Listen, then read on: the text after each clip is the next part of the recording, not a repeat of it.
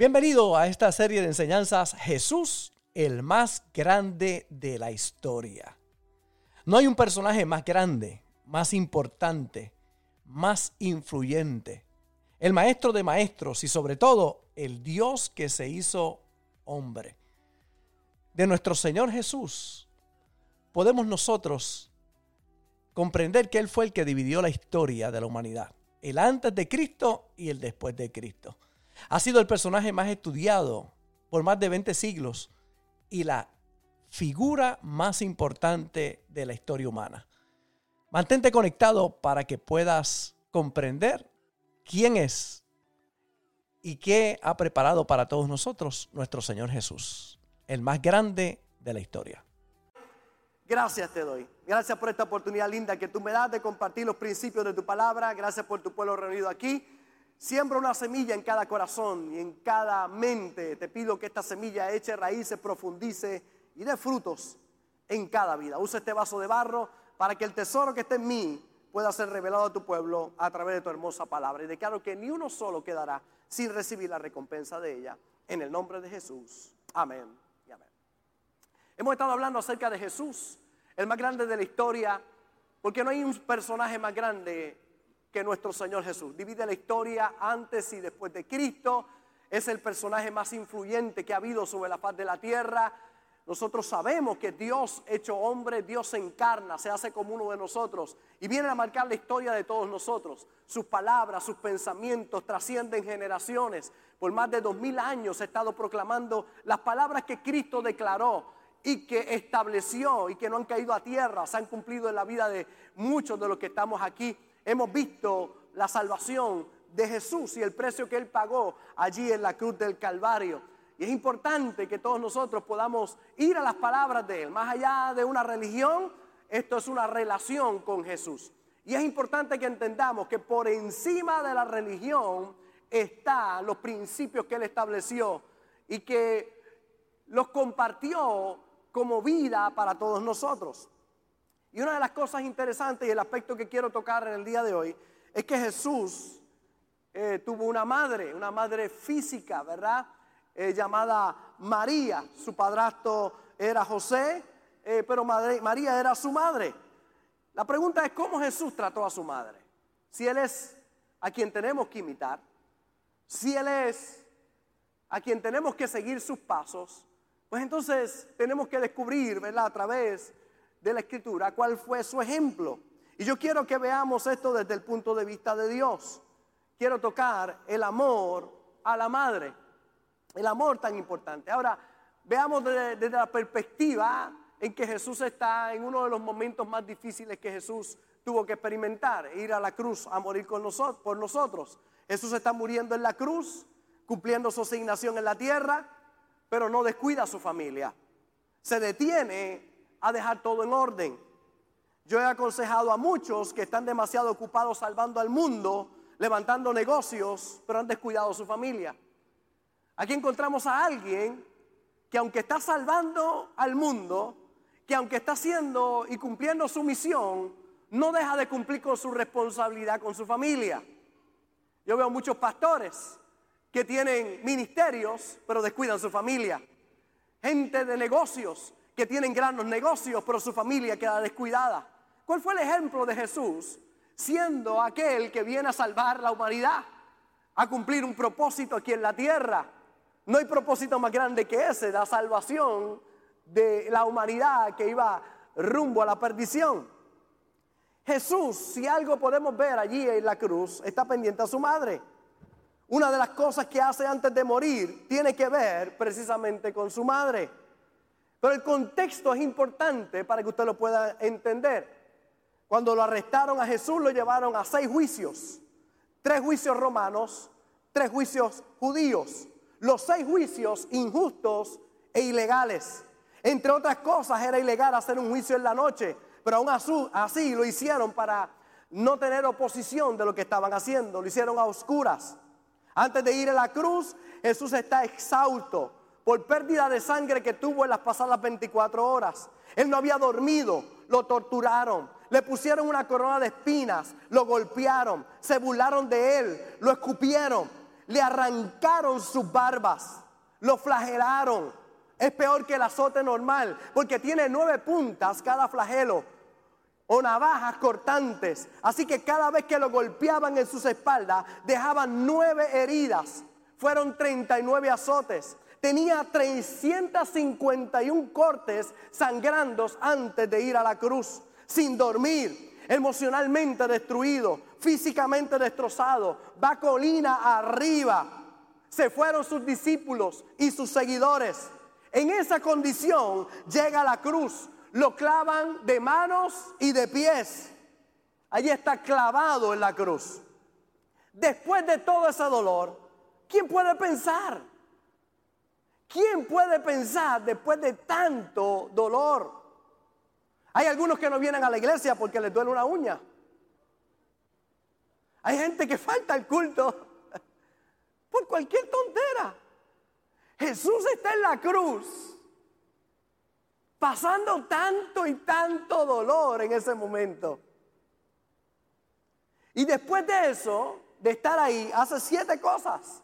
Yo voy a mencionar solamente una, que es la que nos llama la atención para este día.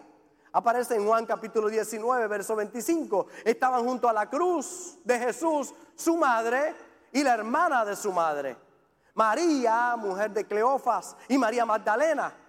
Cuando vio Jesús a su madre. Ahora, ¿cómo, cómo? En ese momento él estaba, sus ojos desorbitados, todos lo habían golpeado, estaba desfigurado. Y ahí está, y Jesús ve a su madre.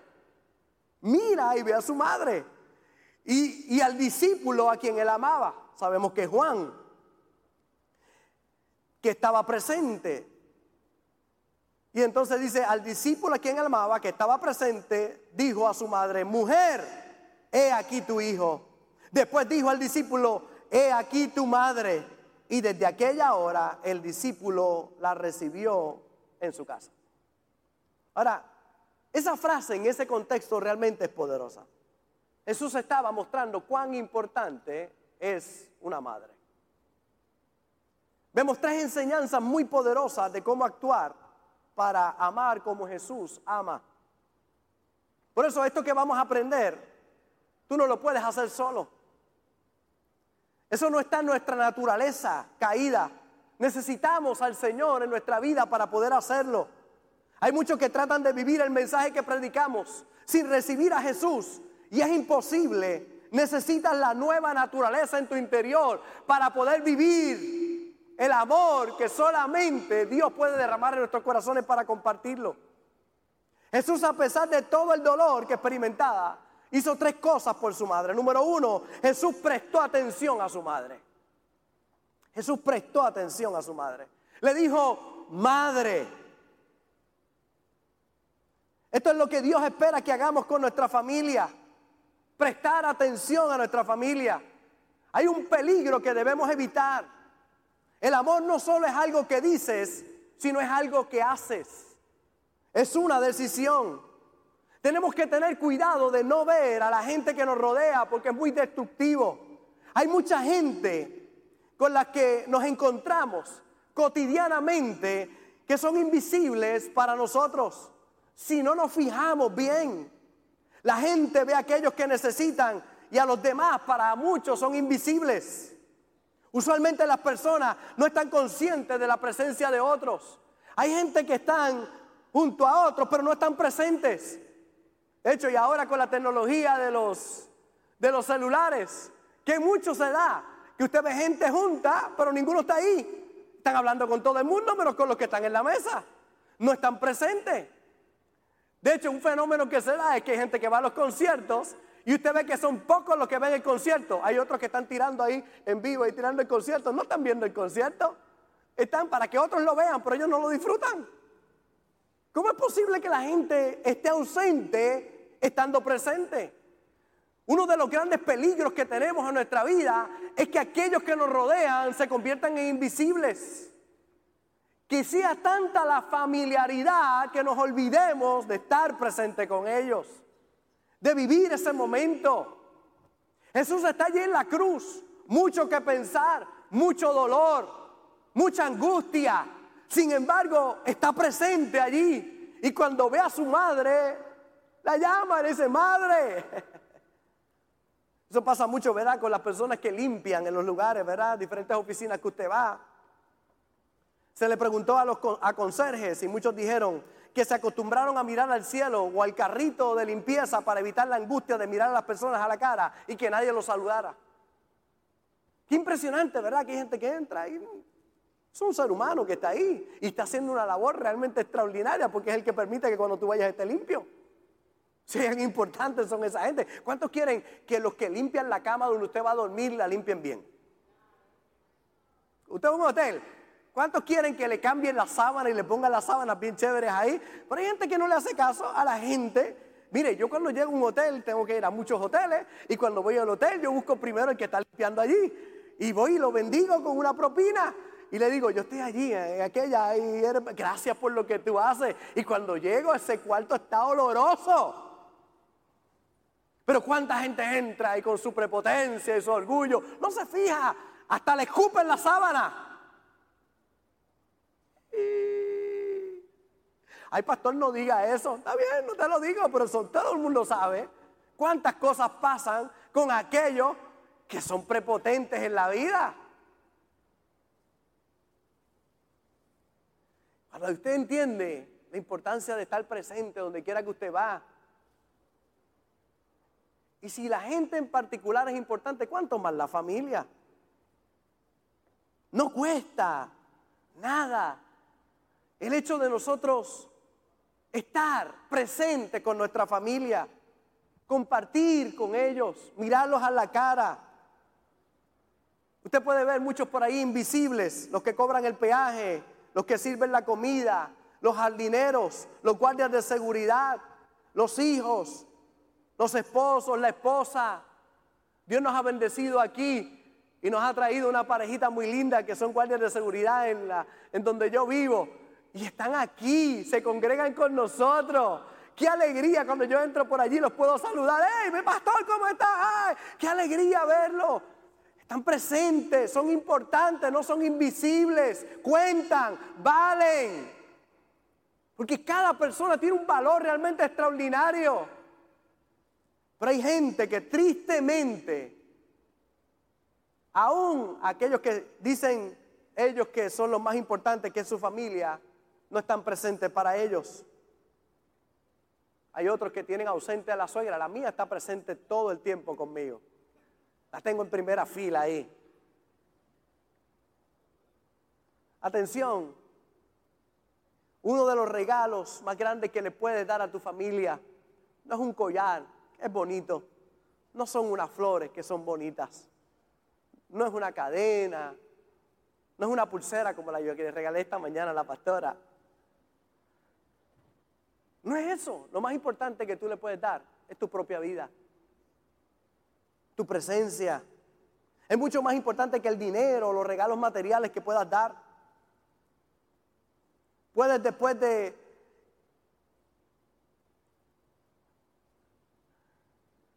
Después que das ese regalo, si entiendes que eso es importante, pero no lo más importante, sino tu tiempo es lo más importante, te darás cuenta que es lo que nunca se podrá recuperar. Cuando te doy atención, te estoy dando mi tiempo. Y cuando te estoy dando mi tiempo, te estoy dando mi vida. En casa mi nena, la pequeña, que ya no es pequeña, ya tiene 20 años, esa chica entra al cuarto y yo estoy viendo televisión o está viendo algo y dice pausa, pausa. Hay que apagar todo porque entró la princesa. Y dice pausa y hay que pararlo todo. Y yo apago el televisor, paro, lo pongo en pausa porque ella sabe lo importante que es la presencia. Así que se tira encima de mí con los 20 años que tiene y me abraza y hablamos, compartimos. Y cuando se va, no dice, quita la pausa, ya se va. Yo digo, oye, puede ahora ¿verdad? Que le pueda dar seguimiento al asunto. Pero entiende lo importante que es la atención. Si haces el esfuerzo de ver, siempre verás a alguien a tu alrededor. Los que tienen aquí hijos allí en el Key Church. Oye, los que trabajan en el Church, qué importantes son. Entre, den un buen saludo, bendígales. Usted sabe, mi suegro, mi suegro le trae donas todos los domingos a los niños para allí en una, no, no voy a decir el nombre porque son bien buenas las donas, pero como no, no, ellos no pagan anuncios, así que no. Y le trae donas a los niños. Gracias, Jerry, por lo que hace toda la semana para bendecir a nuestros niños allí. Qué bueno, qué bonito cuando usted puede reconocer a aquellos que hacen la vida mejor para todos nosotros. Qué triste encontrar personas que aún los de su propia casa son invisibles. Somos nosotros los que podemos cambiar el entorno. Siempre utilizo el ejemplo de Mandela, que llega a la presidencia y cuando llega a ser presidente, siendo el primer presidente negro y después de tanta persecución de los blancos, una de las películas más impactantes que usted puede ver se llama Invictus. Cuando entra uno de los capitanes de su equipo de guardaespaldas que tiene allí y entra con un capitán del equipo de uno de los deportes más importantes allí del país que lo va a conocer y le pregunta cómo es el presidente, cómo es el presidente. Y él le dice, bueno, trabajé para el otro y yo era invisible, pero este sabe los dulces que me gustan y, y de su último viaje me trajo dulces. Con él nadie es invisible. Con él, qué lindo. Robin Williams le dijo a su psicóloga clínica que durante su infancia era duro sentir que lo vieran, pero que no lo escucharan. Una de las grandes tragedias de este hombre fue el sentirse visto por alguien, pero no escuchado. Es uno de los vacíos más grandes que un ser humano pueda tener. Si hay algo duro para sobrellevar es ser ignorado. Jesús allí en la cruz atendió a su madre, aún en los momentos más difíciles. Oiga, salvando a la humanidad, pasando un momento de dolor tan grande. Allí vio a su madre. Madre, la atendió en medio de aquel caos. Habían tres crucificados, alboroto, recibiendo insultos. Jesús mira a su madre, le presta atención. Nada más importante, solo su madre. Verla, apreciarla. Atender es respetar. Si te enfocas solo en tu agenda y tu familia no es parte importante de esa agenda, no estás honrando a tu familia. Por eso quiero que ponga atención hoy nosotros tuvimos el colegio por 16 años. Vino el huracán. pero teníamos una clase, fue pérdida total, y, pero lo vamos a construir. ¿Cuánto creen que vamos a construir el colegio otra vez? Por ahí vamos. Pero teníamos una clase que, se, ah, que yo daba, eh, que se llama Fundamentos del Carácter. Y yo le enseño valores y principios a los chicos. Y doy 32 clases para ellos, para prepararlos para la vida.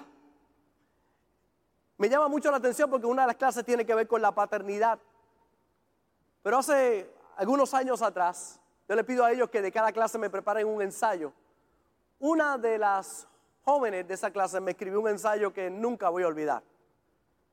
Y quiero leérselo en el día de hoy porque esto habla del corazón de una niña, una joven en su hogar.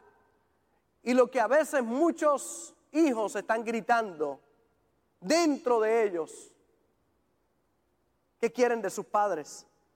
Mire cómo dice, dice, algunas personas no están preparadas para traer un ser humano al mundo, ya sea por no protegerse o por una noche de fiesta se convierten en padres. Algunos lo hacen muy bien, otros hacen un trabajo pésimo cuidando a sus hijos. Las personas deberían razonar en que si están bien económicamente, mental y físicamente para traer un hijo al mundo. Trataré a mis hijos, dice ella, de una forma diferente. Les enseñaré a que tengan cuidado en las personas en que confían. Les enseñaré a no enseñar ningún signo de debilidad frente a nadie que crea que les pueda hacer daño. Les enseñaré que yo soy su mejor amiga y que pueden contar conmigo para lo que sea. Les enseñaré que voy a estar ahí, no importa lo que pase o como piensen.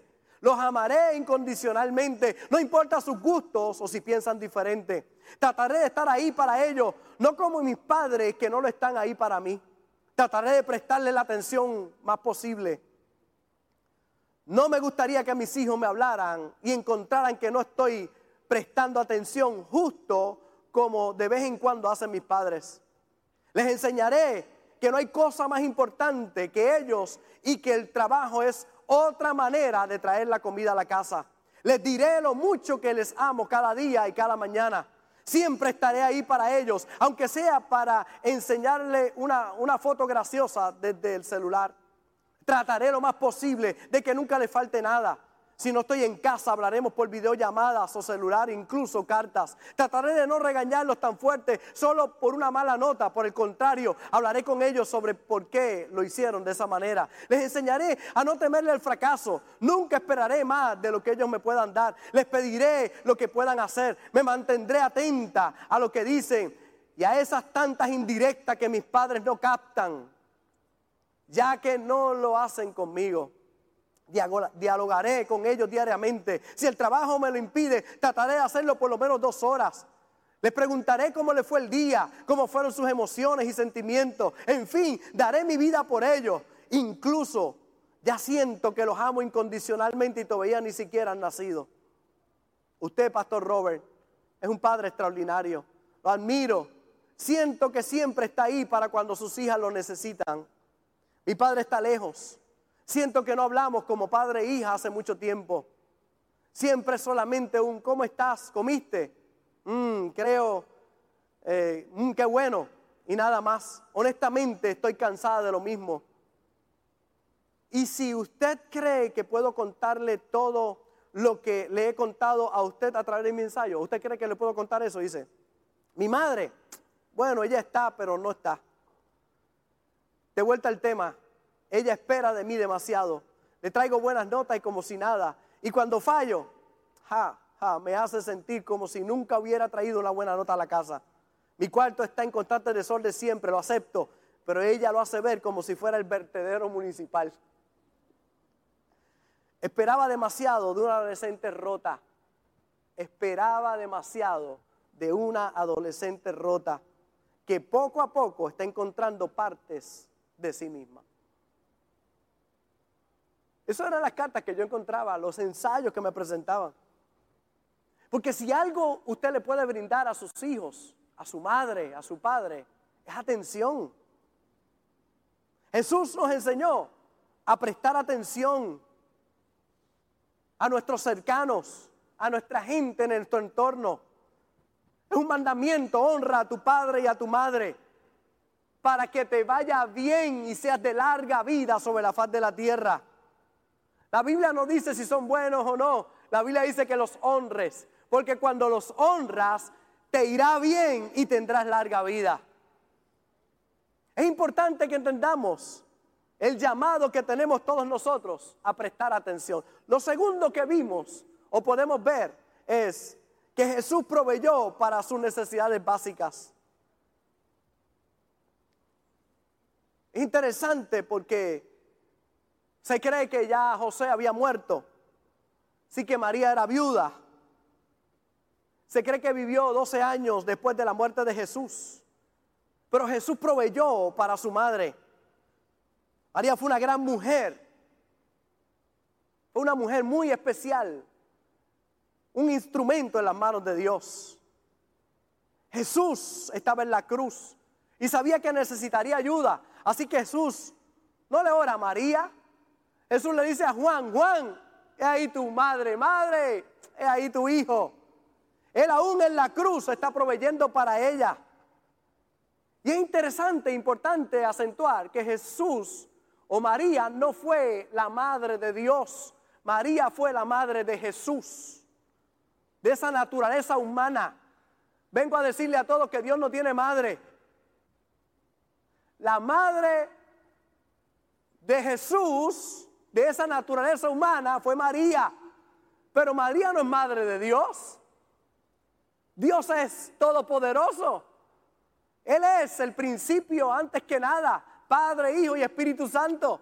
Y a veces encontramos personas pensando que María es la madre de Dios. No, María es la madre de Jesús. Tiene un lugar muy importante. Pero ella misma dependía del Jesús y de la salvación de Jesús.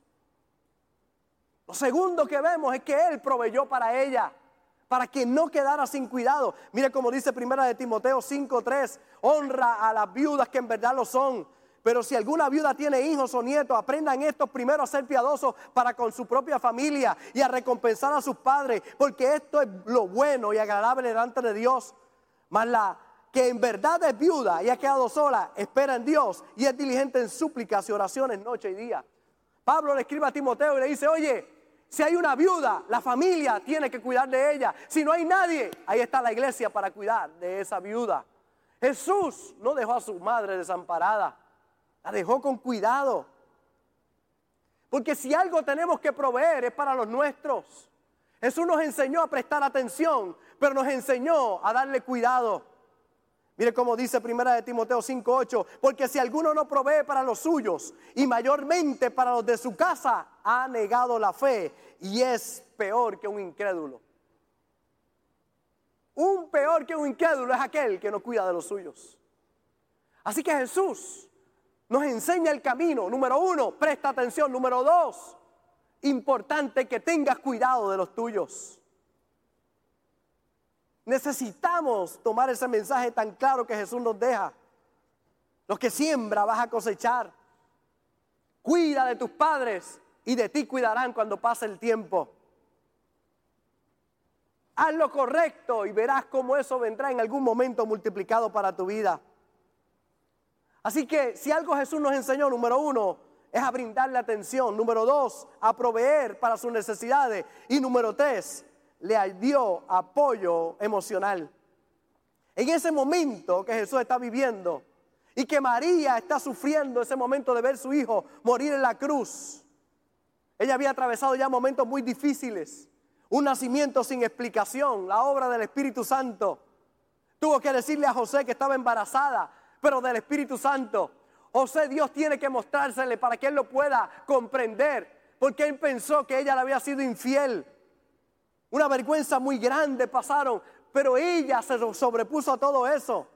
Cuando lo presenta, le advierten a ella que iba a sufrir dolor. Y ella pasando este momento difícil, ahí está Jesús. Jesús no se olvida de ella, la apoya, está con ella en ese momento. Iglesia, todos nosotros tenemos una gran oportunidad, una sola vida para vivir. Y si la tenemos en este momento, pues es importante, número uno, que prestemos atención. Número dos, que cuidemos de aquellos que nos rodean. Número tres, que les apoyemos emocionalmente. El sabio Salomón dijo, en todo tiempo ama al amigo y es como un hermano o familia en tiempo de angustia. Qué poderoso es ser solidarios defender, consolar, aconsejar, compartir. María se quedó cuando todos los demás abandonaron a Jesús. Allí estaba solo su discípulo amado, María y la hermana de María. Eso hace una madre y un padre, están presentes. Y es lo que hace un hijo que apoya emocionalmente a sus padres. Qué poderoso es cuando usted tiene esta dinámica en la familia. Porque no solamente es nosotros con nuestros padres, los padres con los hijos, sino el esposo con la esposa. Mire cómo dice Efesios 5:25, maridos, amad vuestras mujeres, así como Cristo amó a la iglesia y se entregó a sí mismo por ella. Ama a tu esposa como Cristo se entregó y amó a la iglesia. Es el desprendimiento. Es que muchos piensan que la felicidad es en lo que me den, en lo que otros aporten a mi vida. Pero ahí no está la felicidad. La felicidad está en lo que tú aportas para otros, en lo que tú das para otros. No es en el saludo que te dan. Qué bueno cuando te saludan. Es en el saludo que tú das. Ahí es que está la verdadera satisfacción. No es la bendición que te llega, es la bendición que tú das. No es el amor que recibe, es el amor que tú das. Lo grande está, no en lo que recibimos, sino en lo que damos, en lo que entregamos. Entonces Dios llama nos llama a todos nosotros. Si algo Jesús estaba claro Y en un momento en que parecía que nada podía ofrecer porque estaba crucificado en la cruz, ofreció la atención, el cuidado y el apoyo emocional. Ninguno debería tener excusa viendo lo que Jesús hizo de lo que tenemos que hacer todos nosotros con aquellos que nos rodean.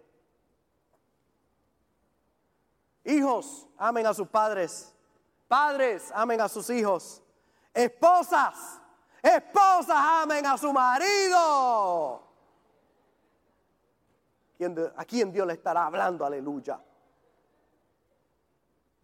Esposos, amen a sus esposas, a sus esposas.